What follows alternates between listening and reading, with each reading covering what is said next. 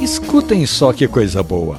Ontem eu contei sobre a influência do pingado na vida das pessoas e falei até da interferência do leite no sabor do café. Foi o suficiente para que dezenas de amigos nossos, seguidores do Café e Conversa, fizessem comentários de como preferem o café com leite. Mais leite do que café ou mais café que leite? Tem gente que prefere a média. O nosso ouvinte Esdras Santos conta que café com leite tem sabor de infância. É uma união que vem de mãe para filho.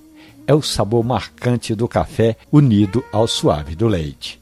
A jornalista Inês Calado lembra das viagens que ela fazia com a família para o interior. Inês conta que pingado para ela é a lembrança de parar no meio da estrada e tomar um café comendo um pão. Já o Gustavo Pessoa de Queiroz faz uma advertência. Ele disse que gosta do pingado, mas que é preciso ver a qualidade do leite. Segundo Gustavo, leite ruim deixa pingado insuportável. Com razão, Gustavo.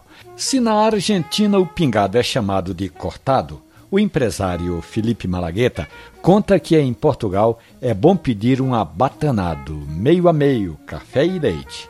São muitas histórias, não é, minha gente? E a gente vai contá-las todas por aqui, na página da radiojornal.com.br ou nos aplicativos de podcast. Café e Conversa. Um abraço, bom café.